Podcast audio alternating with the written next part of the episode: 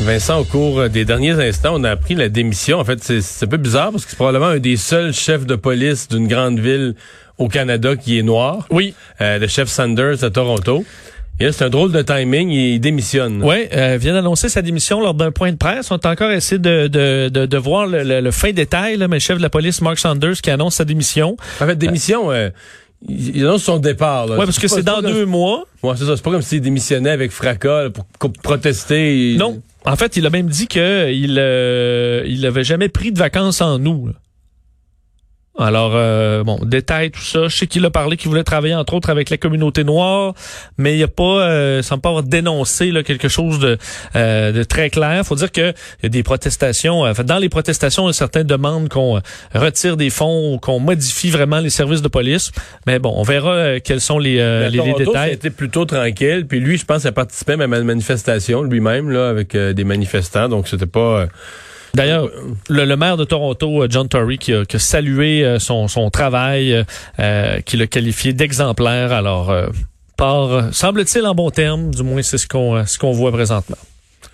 si on sort des histoires liées à la COVID, il y a une étude scientifique, bon, c'est une parmi d'autres, mais qui amène un autre éclairage sur le problème des microfibres de plastique là, dont on parle beaucoup dans l'actualité. Oui, parce que euh, et euh, il y a eu des documentaires là-dessus. Sur, évidemment, il y a les, les, les, déchets plastiques, mais aussi de la microfibre euh, qu'on dit bon. Ouais, c'est deux affaires là. C'est pas des, des pas des sacs ou des, des morceaux de plastique ou des bouteilles de plastique. C'est une espèce de matière en suspension, la microfibre de plastique, mais certains disent que c'est une des pires pollutions des océans. Exact. Et euh, ben faut croire que non, euh, selon une étude qui paraît euh, qui paraît aujourd'hui, euh, que cette cette présence de fibres plastiques serait grandement surestimée.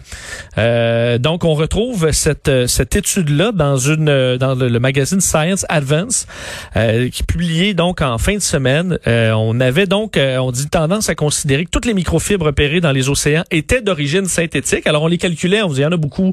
Alors, c'est en raison de l'humain.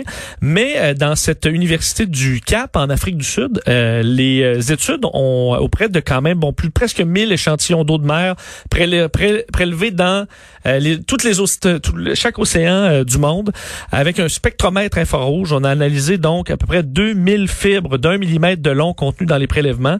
Et ce qu'on se rend compte, c'est que donc seulement 8,2 d'entre elles étaient des fibres plastiques en nylon ou polyester, tandis que 80% étaient constitués de cellulose, donc essentiellement du coton. Euh, alors du coton et l'autre 12 c'est d'origine animale, de la Mais c'est d'origine naturelle dans ces deux cas-là. Ben exact. Dans, dans 91, presque 92 euh, c'est naturel. Alors, ça change quand même la donne sur l'échantillon complet du coton naturel et de la laine naturelle. Euh, on dit cette euh, c'est une découverte étonnante car près du, des deux tiers des textiles fabriqués de nos jours sont synthétiques.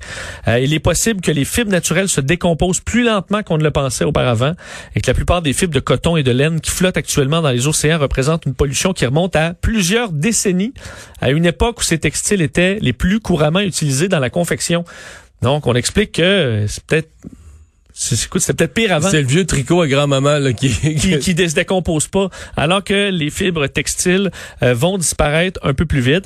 Euh, alors on verra. Évidemment, ça enlève pas le problème des déchets plastiques, mais pour la microfibre, qui est quand même quelque chose qui revient, l'eau potable, les, bouteilles d'eau, euh, ça, ça, revenait souvent. Mais sachez que ce ne serait pas si pire que ça, selon cette étude-là. Mais en même temps, ces temps-ci, là, il sort une étude, puis après ça, oui, on ben, dit c'est ça la science. Hein? Je veux dire, chacun étudie, regarde son angle. Euh, bon, si on se résume aujourd'hui, donc pendant qu'on attend la conférence de presse sur les restaurants, euh, le, le, déconfinement sous toutes ses formes là, qui se qui se poursuit. Oui. Pas juste ici, d'ailleurs, l'Ontario vient d'annoncer son déconfinement, les rassemblements de 10 et tout ça, ils sont là-dedans en Ontario en même temps que nous, la réouverture des restaurants, etc., etc. Ben, d'ailleurs, pour l'Ontario, euh, les terrasses qui vont pouvoir être élargies, alors c'était demandé par euh, les, euh, les, entreprises, dire on peut extensionner, agrandir nos terrasses sans avoir à payer de frais supplémentaires. Alors si on le fait, est-ce que c'est envisagé au Québec? On le verra dans le point de presse euh, tantôt, alors qu'on annonçait en Ontario la phase 2 du plan de déconfinement. Et euh, c'est pas seul, hein. on voyait Andrew Cuomo à New York, quand même un des endroits dans le monde les plus touchés.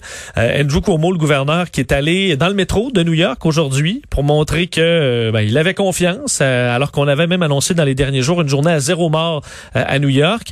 Et euh, on, M. Cuomo qui a c'est pas déclaré victoire, mais évidemment est très content des chiffres, mais rappelant à tout le monde d'être extrêmement vigilant euh, encore aujourd'hui. Dans le monde, euh, quand même des événements euh, assez notables en Nouvelle-Zélande. La Nouvelle-Zélande, là, dans les C'est le premier pays sérieux avec plus de COVID. Zéro. eux, ils restent 14 journées consécutives parce qu'il restait quelques personnes en confinement, là, donc en quarantaine, euh, et euh, on a terminé les dernières quarantaines dans les dernières heures. Alors la Nouvelle-Zélande, on ouvre là, mais on ouvre toutes. Là. On n'a plus de cas. Alors euh, même le sport, 14, 14 journées consécutives de zéro cas. Là. Et même le, rugby, évidemment très populaire en Nouvelle-Zélande, un peu comme notre hmm. hockey chez nous. Mais là, ils ont quand même pris que le problème des aéroports, c'est qu'il faut plus que personne voyage. T'es à zéro cas jusqu'à temps que personne voyage ou que t'es extrêmement discipliné, mais plus que discipliné, que t'es es un dictateur au niveau des quarantaines quand les gens reviennent. Oui, c'est sûr qu'ils ont l'avantage d'être euh, isolés. Euh, évidemment, il y a comme projet de faire un pont touristique avec l'Australie. Euh, évidemment, l'Australie n'est pas encore à zéro cas, mais c'est des bonnes nouvelles pour la Nouvelle-Zélande. Je te disais, le rugby ouvre et le rugby ouvre avec public. Alors, eux sont rendus là et on peut espérer qu'on y soit rendu. alors que le point de presse sur le plan de réouverture en restauration euh, commence. C'est la deuxième annonce du jour, parce que la première, c'est M. Legault qui, qui en a donné une idée, c'est les, les petits rassemblements familiaux et d'amis qui vont être permis à l'intérieur. Fait que euh, s'il pleut, vous faites un rassemblement sur la terrasse, vous êtes... Ça va, quand, ouais, ça va quand même changer nos vies, ça. Oui, mais ça veut dire qu'on peut avoir de la visite, tout simplement. Oui, et voir nos familles. Je pense que ça va, être, euh, ça va faire plaisir à beaucoup de gens.